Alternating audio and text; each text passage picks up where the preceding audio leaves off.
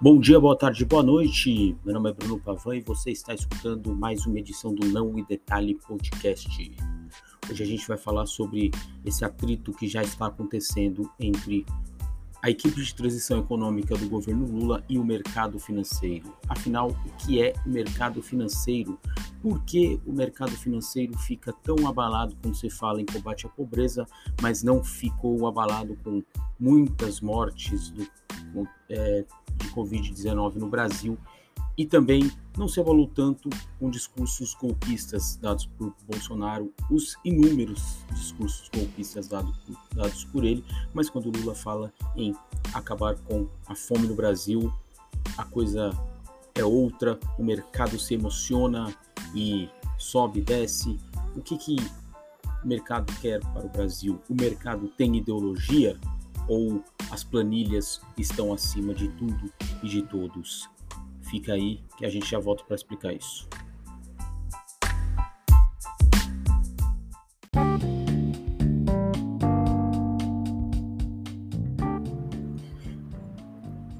Em um pronunciamento feito ali junto com o Alckmin e partes da equipe de transição do novo governo, o Lula é, disse na semana passada é, uma fala batendo muito de frente com a questão do, da, de colocar a questão social na frente de temas que interessam aos investidores, na frente de temas fiscais, como, por exemplo, uh, o combate à fome de 33 milhões de brasileiros, o, o Auxílio Brasil de 600 reais, o Auxílio Brasil vai voltar a se chamar Bolsa Família de 600 reais, que não estava previsto, não está previsto no orçamento enviado pelo pelo governo Bolsonaro ao Congresso Nacional, e isso terá que ser feito por meio de uma PEC ou por meio de qualquer outra, outro mecanismo.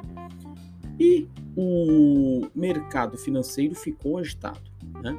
A, a, bolsa a bolsa caiu, o dólar subiu e enfim e, e o, o, o mercado financeiro ficou acabou a lua de mel do mercado financeiro com, com Lula antes, antes de começar.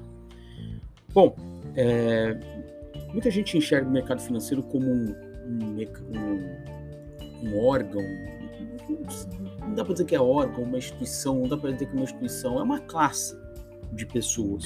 Né? O mercado financeiro é uma classe, é um, um clube de ricos, assim, não sei, é, como técnico. Né? Não, o mercado é técnico. O mercado não, não está pensando em, em, em, ideologicamente. E a questão do, do, ideologicamente, a ideologia é sempre tratada como algo que não é tão pensada, né? Ela é mais sentida. Você pensa com a ideologia é uma questão é, política, de discursos políticos que não estão muitas vezes não estão né, com o pé na realidade. E o mercado é o contrário disso. O mercado ele é virtuoso. O mercado ele é ele pensa ele pensa com, as, com, a cabeça. Ele né, ele está é, preocupado se o Brasil o Brasil preocupado com o mercado né, é um país que vai é, focar nas questões de, de virtuosas, né? E dinam, dinamismo, enfim, tem toda essa essa questão e essa mentira em torno do mercado financeiro. O mercado financeiro passou quatro anos engolindo o Paulo Guedes e Bolsonaro no seu no seu governo autoritário e, e há pelo menos dois anos nem essa desculpa da preocupação com o fiscal existe mais como argumento para o mercado defender Paulo Guedes. Há pelo menos dois anos, o Paulo Guedes está cagando e andando para o fiscal, para o equilíbrio fiscal e para o teto de gastos. Né? E isso piorou muito nesse, nesse período eleitoral em que o, o, o Bolsonaro abriu a carteira e saiu dando né, dinheiro aí à torta e à direito. E com essa bomba aí para o próximo presidente segurar, o próximo presidente Lula, que venceu a eleição no, no último dia 30 de outubro. O mercado financeiro nunca me pareceu muito preocupado também quando batemos 400, 500, 600 mil mortes por, pela, pela Covid-19.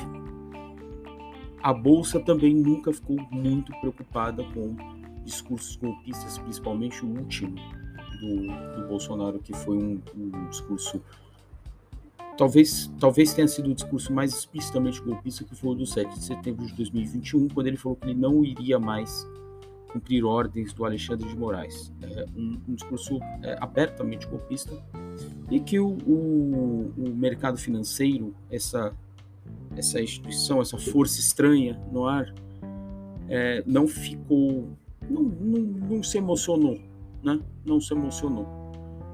Então, por que, afinal de contas, o mercado financeiro abraçou Bolsonaro até o fim?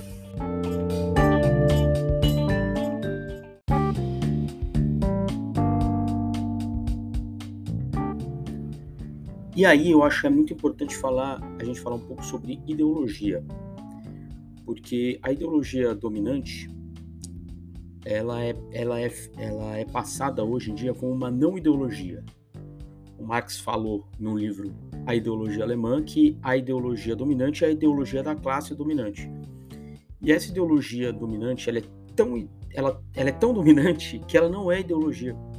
Então, assim, é, não há uma saída racional fora de, desse pensamento. E esse pensamento geralmente é a ideologia da classe dominante.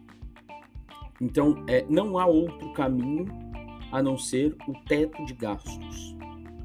Não há outro caminho a não ser o Estado enxuto. E aí entra algumas falácias do tipo: se você na, você na sua casa não pode gastar mais do que ganha, e o Estado é a mesma coisa. Sendo que é uma diferença muito grande, né? Aí, se, o, o, você é uma pessoa que ganha salário. É, o, seu, o, seu, a sua, a sua renda, você não tem é, o poder de criar a sua própria renda, a não ser é, trabalhando e ganhando seu salário né? E aí o dia tem 24 horas, tem uma hora que você não vai conseguir mais trabalhar, né? E, e, o Estado é outra coisa, assim, o Estado, o Estado pode emitir moeda, claro que isso, isso é uma outra, uma, uma outra discussão da inflação e tal, mas o Estado pode, pode emitir moeda, o Estado pode emitir dívida, o Estado pode, pode é, taxar certas coisas mais do que outras, e o teto de gasto, por exemplo, que é o congelamento de investimento público em saúde e educação é, pela, pela inflação, o que na prática é, quer dizer que não há aumento. Né? Se você corrige pela inflação, não há aumento. E, e aí isso é passado como uma, a única alternativa. Né? É, essa coisa da única alternativa também é uma questão que já está que, que é muito é, passada, né, nesses momentos de crise do capitalismo, é, se fala muito nisso, né? A Margaret Thatcher é, foi a primeira, né, que falou "There is no alternative", é Tina, quando ela foi primeira-ministra britânica.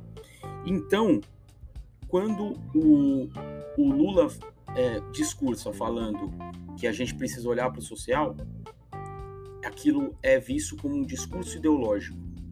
E quando o Estado fala, é, é, o, o, o, mercado, desculpa, fala, é, é mostra, não, então é, sobe dólar, o, o, investidor estrangeiro vai sair, que não sei o quê, ele, ele, ele mostra, e, e aí isso é passado falando assim, não, porque quem tem dinheiro não tem ideologia. E, e, e, tá, e tá errado, porque também é ideológico também é ideológico você se importar com um discurso contra é, a pobreza a favor do social é, acima do fiscal, é, mais do que um, um, do que com um, governo que é, deixou milhares de pessoas morrerem, sendo que é uma vacina que já existe, tudo mais. Tanto que, mesmo depois de quatro anos de governo Bolsonaro, com ameaças de golpe e, e e uma gestão é, catastrófica no meio ambiente, é, fiscal mesmo, né? teto de gastos que tanto falam, o, o, o Paulo Guedes já tinha rompido com o teto fiscal há muito tempo. Mas agora, como a batata quente está em outra mão, aí já ficou, não, olha a importância do teto fiscal, do teto de gastos, não sei o quê. É, então, o, o, o, mercado também é ideológico, mas é uma ideologia tão é, incrustada que faz parecer uma não ideologia.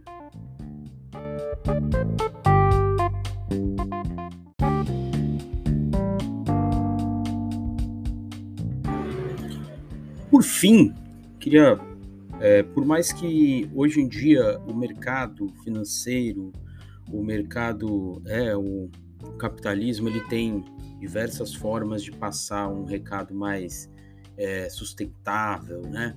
A última coisa que eles fazem é o ESG, né? Que, ai, que as empresas têm que estar import se importando com a sustentabilidade, com a governança, com o social, mas a, mas a importância do social ela é sempre sempre depende, né?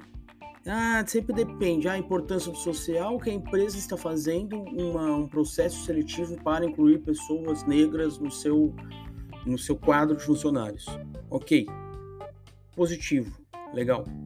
Agora, quando se fala de políticas públicas, Estado vindo para é, aumentar o salário mínimo, garantir um auxílio, um Bolsa Família maior, é, e que isso vá contra uma agenda fiscal, uma agenda. E, e aí não, aí não, aí não, porque aí as, as empresas que são os grandes é, é, propulsores do, do, progresso vão sair do país.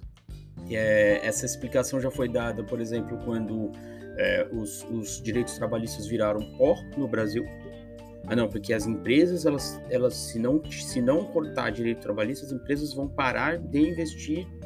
Então, é, é muito bonitinho é, quando as empresas colocam lá suas políticas sociais internas, mas quando é para cortar direito trabalhador, o mercado, a instituição do mercado aprova.